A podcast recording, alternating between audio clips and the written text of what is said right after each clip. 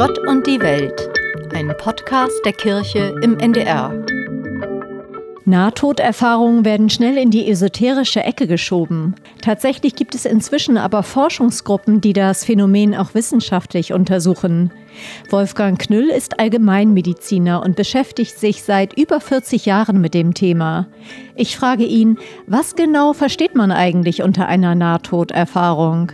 Ja, die finden in einem erweiterten Bewusstseinszustand statt, einer außerkörperlichen Erfahrung, wo man seinen Körper verlässt und alles sieht und alles hört, samt den Gedanken aller, und zwar durch Wände hindurch, über Kontinente hinweg, und da liegt man vielleicht abgedeckt unter OP-Laken in einem Operationssaal. Nicht?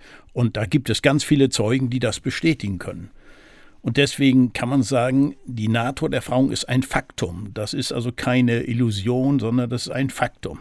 Also vielleicht kann man ja erstmal sagen, ich bin jetzt ja keine Medizinerin und vielleicht, dass wir erstmal so, das kann ich deshalb ja gar nicht beurteilen, was da erlebt wird, aber wir können erstmal wissenschaftlich festhalten, es gibt Menschen, die erzählen nach lebensbedrohlichen Situationen von ja. bestimmten Dingen, um das sozusagen mit ein bisschen Abstand zu sagen. Von was erzählen diese Menschen?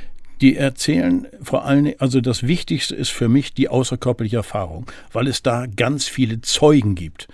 Wir, man geht davon aus, dass in der Bevölkerung so circa bis zu vier Prozent so etwas Ähnliches hatten. Also es sind in Deutschland ein paar Millionen. Das sind also nicht wenige. Und entsprechend viele Zeugen gibt es, denn die bezeugen das, was ein Mensch während seiner außerkörperlichen Erfahrung sieht. Der sieht sich selbst im OP-Saal liegen, er erzählt ihnen, wer wo gestanden hat, wer was gesagt hat. All diese Dinge sind durch Zeugen belegbar. Das heißt, eine Nahtoderfahrung ist eine reale Erfahrung, die allerdings nicht in unserem Bewusstseinszustand stattfindet, sondern in einem erweiterten Bewusstseinszustand, den die Medizin nicht erklären kann. Aber schon eine subjektive Erfahrung einer einzelnen Person oder verschiedener Eine Nahtoderfahrung ist grundsätzlich subjektiv, weil wir nicht dahin können, wo die Nahtoderfahrung stattfindet. Und aber durch die vielen Zeugen haben wir zwar keinen Beweis, aber wir haben einen Nachweis. Wann findet diese Nahtoderfahrung statt? In was für einem körperlichen Zustand? Oder was haben diese ähm, Nahtoderfahrenden gemeinsam? Also die Nahtoderfahrung findet unter verschiedenen Umständen statt. Also man kann in Lebensgefahr sein, beispielsweise Absturz am Berg, ähnliches, drohender Autounfall.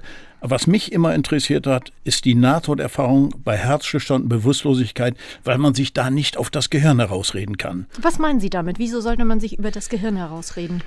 Man könnte dann sagen, das Gehirn hat diese Nahtoderfahrung verursacht. Aber wenn jemand tief bewusstlos ist nach mehreren Minuten, ja, dann und hat dann diese Nahtoderfahrung in dieser Zeit, die die Medizin den klinischen Tod nennt, ja, in dieser Zeit hat, dann kann man nicht mehr sagen, das ist das Gehirn, denn das Gehirn funktioniert zu dieser Zeit nicht mehr.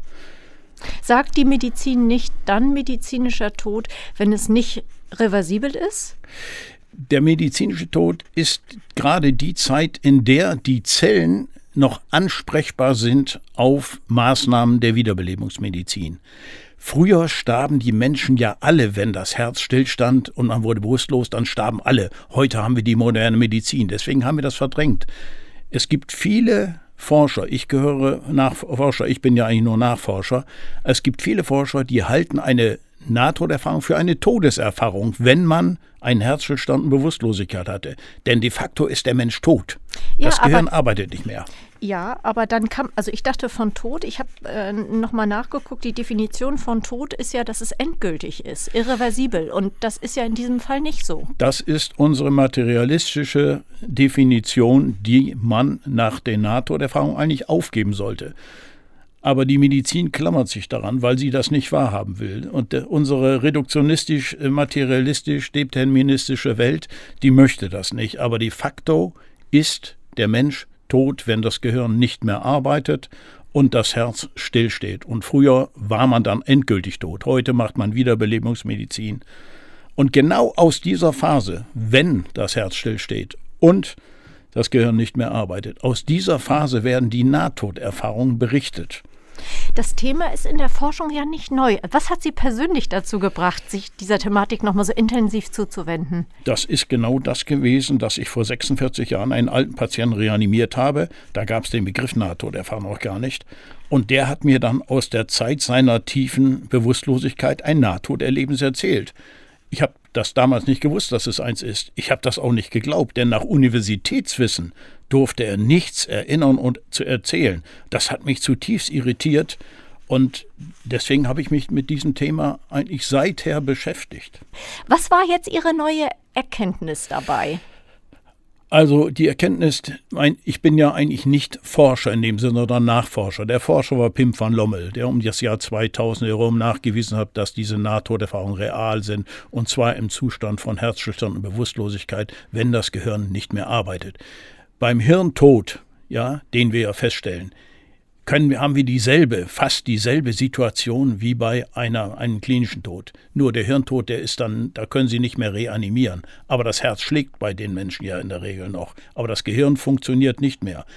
Es war kein Sauerstoff mehr da. Also, nicht wirklich neu, aber einfach nicht wahrgenommen. Es geht darum, dass das Bewusstsein nicht vom Gehirn produziert wird, sondern als unabhängig vom Gehirn gedacht werden muss. Das ist eigentlich die Lehre, die wir aus den NATO-Erfahrungen ziehen müssten. Aber das wird aber leider nicht getan.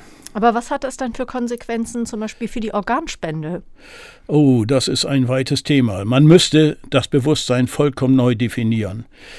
Die NATO-Erfahrung bei Herzstillstand und Bewusstlosigkeit ist vollständig und ganz einfach zu erklären, wenn Bewusstsein kein Hirnprodukt darstellt. Und das ist die grundlegende Erkenntnis, wenn Sie mich fragen, was aus meiner Sicht neu ist. Es gibt aus dem Jahr 2002 eine Untersuchung bei über 70 Menschen, die ein Herz transplantiert bekamen. Und da wurde festgestellt, dass eine ganze Menge von Bewusstsein mit dem Organ übertragen wird. Das führt auch zu massiven Bewusstseinsveränderungen bei den Empfängern. Das ist vollkommen ignoriert. Man will das nicht. Ja, also mich, es, mich erschüttert das, dass die Medizin diese Dinge einfach nicht wahrnehmen will. Das ist wirklich erschütternd. Mit welcher Einstellung zum Thema Tod und Sterben haben Sie da vorgelebt als Mediziner? Also ich will mal so sagen, ich bin evangelisch erzogen und war im landläufigen Sinne gläubig. Ich war kein richtiger Kirchgänger, aber ich habe das schon für möglich gehalten. Also Gott war für mich eine Realität und bin dann eigentlich mit Tod und Sterben erst im Studium richtig konfrontiert worden. Und dann habe ich viel gelesen, Camus, Sartre, Beckett, Existenzialisten und diesen ganzen Kram. Und dann mein Studium der Medizin. Und danach war ich sowas wie ein wissenschaftlicher Atheist. Ja, das, das kann ich nicht anders formulieren. Das hat mich nicht glücklich gemacht. Das kann ich wirklich sagen. Das war eine ungeheure Lehre. Wenn Sie Atheist sind, dann ist Lehre. Das hat mir nicht gefallen. Und insofern hat mich die Nahtoderfahrung eigentlich belehrt. Und vielleicht bin ich deswegen auch so fasziniert gewesen davon, dass der da was erinnerte. Erst einer Zeit, in der mein Patient bei der Wiederbelebung, bei Herzstillstand, Bewusstlosigkeit, der durfte nichts erinnern. Und da habe ich mir gedacht, vielleicht ist da doch was. Und diese Frage hat mich dann nicht mehr losgelassen. Und davor ist es so gewesen, dass das Studium der Medizin Sie zu einem Atheisten gemacht hat? Camus, Sartre, Beckett und dann die Wissenschaft. Das, da war ganz klar, wenn der Mensch stirbt, wenn er tot ist, danach ist nichts mehr. Das ist das Lebendige, ist raus und es ist vorbei. Ja, das hat, da hat mich dann die Nahtoderfahrung wirklich absolut eines Besseren belehrt. Und ich bin auch wieder in meine Kirche eingetreten, meine evangelische Kirche. Das finde ich so interessant. Die Wissenschaft, also die medizinische Wissenschaft hat Ihnen dann ja wieder geholfen, auch gläubig zu werden. Das, das ist für mich auch etwas. Ich halte es für keinen Zufall, dass uns in einer Zeit, wo wir praktisch eine überbordende Wissenschaft haben mit ungeheuren Möglichkeiten der Entwicklung, aber auch der Zerstörung, dass uns gerade in dieser Zeit das Fenster aufgemacht wird in diese andere Welt. Wir können dort nicht hin, aber wir können einen Blick dorthin werfen. Und das Faszinierende ist für mich, dass die Botschaft der Nahtoderfahrenen, darüber haben wir noch nicht gesprochen, genau. die erleben ja ein ungeheures Licht, eine ungeheure Wärme, eine Liebe, die so riesengroß ist, dass sie nicht wagen, sie überhaupt beschreiben zu wollen. Man bräuchte eine andere Sprache. Und sie werden überschüttet mit dieser Liebe. Und sie nehmen diese Liebe, wird oft mit Gott identifiziert. Ich denke, das ist nicht falsch. Ja, dass sie man die mit Gott identifiziert. Und sie nehmen diese Liebe mit zurück auf die Erde, wenn sie wieder zurückkommen. Sie werden oft zurückgeschickt. Es wird gesagt, du hast noch eine Aufgabe auf Erden. Du musst zurück. Du kannst noch nicht hier bleiben. Du willst hier bleiben in der Liebe, aber es geht nicht. Du musst zurück. Und dann kommen sie zurück auf die Erde und sie bringen diese Liebe mit. Und diese Liebe, das ist die gleiche Liebe, von der vor 2000 Jahren Jesus Christus gesprochen hat. Es ist die Botschaft der Nächstenliebe und so verhalten sich diese Menschen auf. Ja, aber Sie sprechen ja davon, dass es in allen Religionen solche es Erfahrungen gibt. in allen Religionen diese Erfahrung. Ist das dann nicht was Überreligiöses, weil Sie das jetzt speziell aufs Christentum es, beziehen? Es ist was Überreligiöses. Ja. Es ist was Überreligiöses, aber die Botschaft dieser Liebe, der Nächstenliebe, die nehmen alle mit in ihre Religion. Aber nur in einer Religion, in einer einzigen Religion. Und das ist leider, ich kann nichts dafür, ich habe mich auch ein bisschen dagegen gewehrt, anfangs das zu sagen. Es ist die Botschaft des Christentums, die dort gebracht wird. Es ist nicht die Botschaft der Tora, es ist nicht die Botschaft des Koran, nicht die Botschaft des Bhagavad Gita, es ist die Botschaft des Christentums. Es ist, Jesus hat den zehn Geboten mit der Nächstliebe, die ja seine größte Forderung war, die Liebe und der, zu den, der Menschen untereinander, hat er gewissermaßen ein elftes hinzugefügt, nämlich das der Nächstliebe. Und das durchströmt sie alle, es übergoldet sie. Ja, so empfinde ich das heute. In keiner anderen Religion, ich habe mich auch mit anderen Religionen beschäftigt, in keiner anderen Religion wird die Nächstenliebe in der Form herausgestellt, wie es im Christentum ist. Sie kennen Johannes, der da saß und dann sagte, Kindlein liebet einander, Kinder lieben einander. Man dachte, jetzt ist er senil geworden. Aber er sagte, nein, nein, nein, das ist die zentrale Botschaft, deswegen wiederhole ich sie immer. Äh, sag ich jetzt einfach mal so auch als Theologin, das würden wahrscheinlich VertreterInnen aus anderen Religionen ähnlich sagen, aber Sie haben natürlich recht, dass das Christentum ja. die Nächstenliebe besonders äh, fokussiert ja. im Zentrum hat, wobei ja. Jesus natürlich jüdische Wurzeln hat und sich auch auf Gesetze und Gebote aus dem Judentum einfach einfach auch noch mit, äh, mit bezieht. Aber viel spannender finde ich natürlich. Nein, nein, nein, nein, da muss ich widersprechen. Jesus hat ja im Grunde genommen mit die 613 Gesetze des Alten Testamentes ein bisschen relativiert, indem er sagt, du darfst am Schabbat heiligen, du darfst, ein, darfst dies und jenes tun. Ich glaube, dass das er diese Gesetze unterhöhlt hat dass er das gemacht hat. Ich glaube, dass das die Ursache war, weshalb die Hohepriester in Jerusalem auch gesagt haben, der muss weg, der untergräbt hier unsere ganze Religion. Ja? Natürlich würden, also haben sich die anderen Religionen ja auch, auch weiterentwickelt und da gibt ja. es ja auch unterschiedliche Strömungen auch. Ja. Und ähm, es gibt auch Strömungen im Islam, die die Liebe äh, ganz ja. stark fokussieren. Ja. Ne? Wenn wir an Rumi denken oder die ja, Liebeslyrik oder so. Ähm, das würde ich das jetzt fair ich finden. nicht unterschlagen. Genau, das ich würde es nur fair finden, wenn dann die VertreterInnen aus den anderen Religionen auch mit dabei wären, sage ich jetzt mal. Weil hier unterhalten sich jetzt ein Christ und eine Christin. Und jetzt bin ich sozusagen mal Fürsprecherin von den anderen Religionen auch. Ja, ich habe das Aber in meinem Buch auch erwähnt. Ich habe da auch darauf hingewiesen, Rumi hat die Liebe ja als, als, das, als zentrale Geschichte erklärt. Er sprach von 72 verschiedenen Strömungen, die der Islam hat, und eine sei die richtige. Und da meinte er die seine, nämlich dass die Liebe die zentrale Größe ist. Das gibt es in allen Regionen. Auch der Buddhismus sagt ja, dass man es mit lebendiger achten muss, dass man liebevoll mit Mitmenschen umgehen muss. Explizit als einzige und die Botschaft, die überhaupt die wichtigste ist, einfach zu tun, die Nächstliebe zu tun und durch das Tun der Nächstliebe sich selbst zu verändern als Mensch, vielleicht dadurch selbst zum Menschen zu werden, nicht durch Meditationen beispielsweise. Dadurch kann man sich selbst auch näher kommen. Aber indem ich einfach als Mensch handle, da tue ich eigentlich schon genug. Ich finde es natürlich jetzt besonders spannend zu hören von Ihnen, wie sich Ihr Leben durch diese Erkenntnisse irgendwie verändert hat. Also was hat, was für eine Konsequenz ziehen wir jetzt daraus aus dem, was Sie herausbekommen haben?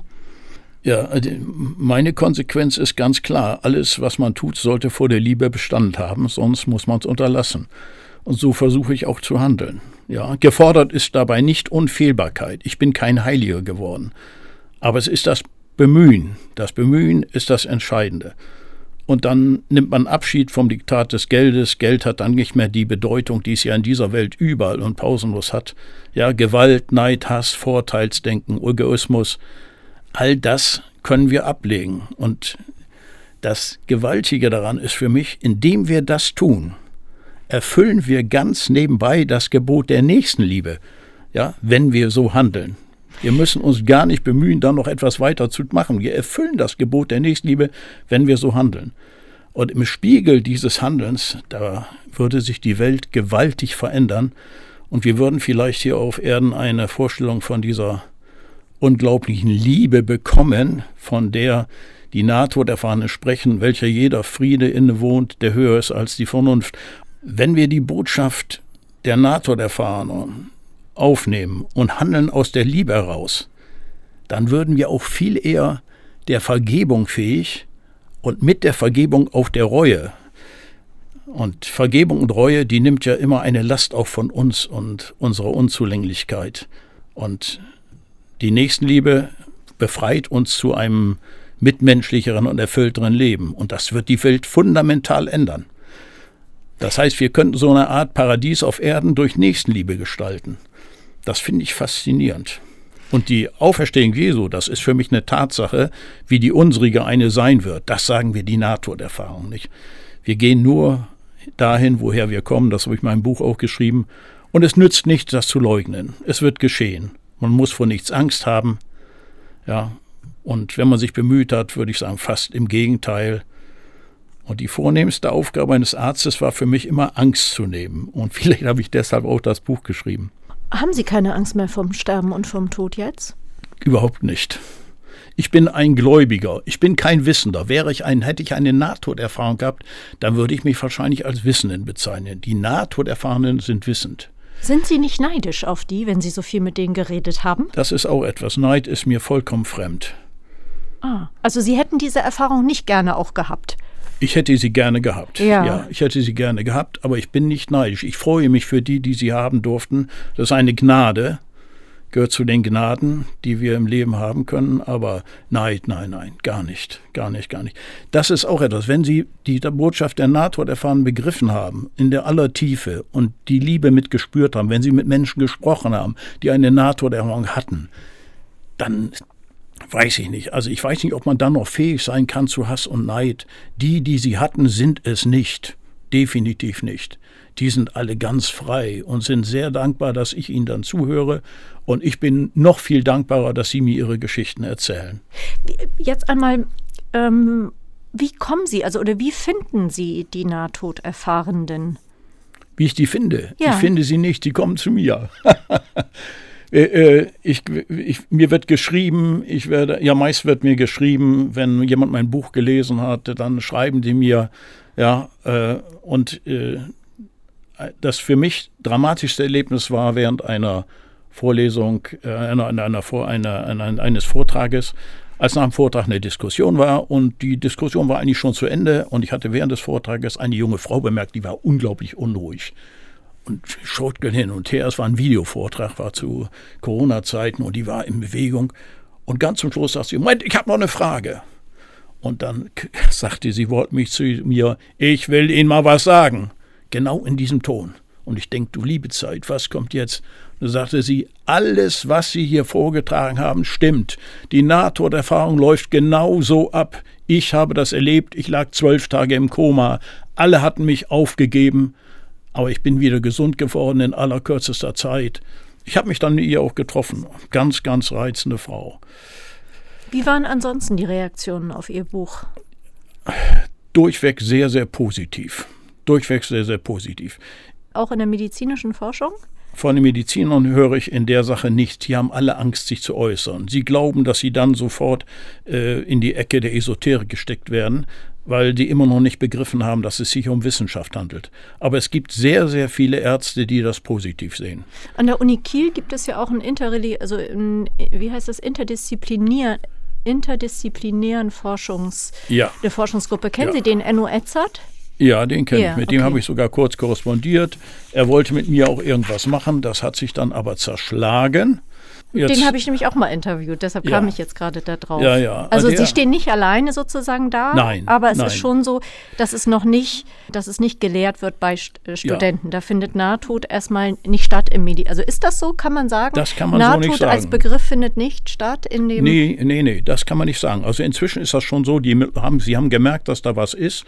Äh, meine Nichte, die musste jetzt im Studium auch Pim van Lommel, Endloses Bewusstsein lesen. Ich hoffe, dass die Studenten demnächst mein Buch lesen werden, weil es das noch einen Schritt weiter geht in Bezug auf die Erklärung dessen, was da geschieht. Äh, Aber das ist für Studenten ist das heute etabliertes Wissen, dass man sagt, die Nahtoderfahrung gibt es. Die Interpretation, dass man vielleicht von dieser engen Interpretation des Bewusstseins weg muss, dass man das Bewusstsein anders sehen muss, eben als eigene Größe. Denn eine Nahtoderfahrung, ich kann das nur noch mal wiederholen, das ist die zentrale Erkenntnis, ist dann ganz einfach und vollständig zu erklären, wenn das Gehirn kein, kein Bewusstsein, kein Hirnprodukt darstellt. Dann ist das ganz einfach zu erklären.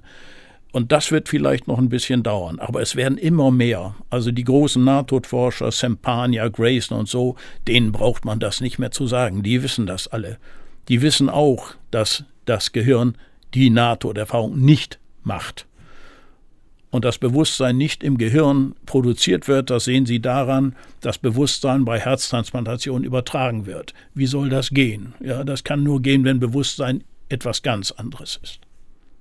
Das ist wirklich spannend, Herr Knüll. Wir werden uns bestimmt damit noch länger beschäftigen mit dem Thema. Es ist ein Thema ja. für nicht für, für sieben Minuten, das kann man sicher ja. sagen. Und was mich erstaunt hat, war auch, dass die Kirchen das überhaupt nicht aufnehmen. Ja, normal wirst die Christiker sagen, hör mal zu, das ist doch das, was Jesus gesagt hat. Das erzählen uns die NATO-Fahnen jetzt. Und ich halte das für eine göttliche Offenbarung, dass die NATO-Erfahrungen in unserer Zeit existieren und sie werden begründet durch eine Wissenschaft, die Gott eigentlich abgeschafft hatte.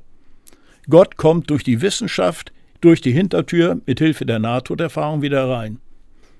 Ich glaube, das liegt daran, dass ähm, glauben oder dass die Kirche sich nicht auf einzelne wissenschaftliche Erkenntnisse berufen will und sich damit sozusagen legitimieren möchte. Ja. Und das kann ich sehr gut verstehen, ja. weil das Theorie, also wir sind nicht Mediz Mediziner, das kann ich selber sagen. Ich bin, also ich komme aus einer Medizinerfamilie und gehe trotzdem mit einem gewissen Vorbehalt daran, mhm. weil ich einfach auch denke, Glauben muss unabhängig sein von einzelnen medizinischen Forschungsergebnissen, die auch wieder überholt werden könnten. Da haben Sie vollkommen recht. Alles Wissen ist nur Vermutung davon, das ist vollkommen klar, aber es ist schon aus meiner Sicht nicht zufällig, dass uns in einer Zeit, in der wir ja glauben, wir können alles, wir wissen alles und wir dürfen auch alles, dass uns damit den NATO-Erfahrungen ein Fenster aufgemacht wird in diese andere Welt, ja. Und ich habe irgendwann mal jetzt, letztens habe ich aufgeschrieben, es gibt diesen alten Satz, tut Buße, denn das Himmelreich ist nahe herangekommen. Und die Nahtoderfahrungen öffnen uns dieses Fenster und wir können jetzt sagen, äh, mit den Nahtoderfahrungen ist es wirklich nahe herangekommen. Ja, mit der nächsten Liebe, mit der Botschaft. Und es ist die gleiche wie vor 2000 Jahren. Das finde ich schon faszinierend. Ja, ohne die anderen Religionen abzuwerten. Das habe ich nicht vor. Ja, das ist, ist nicht meine Absicht.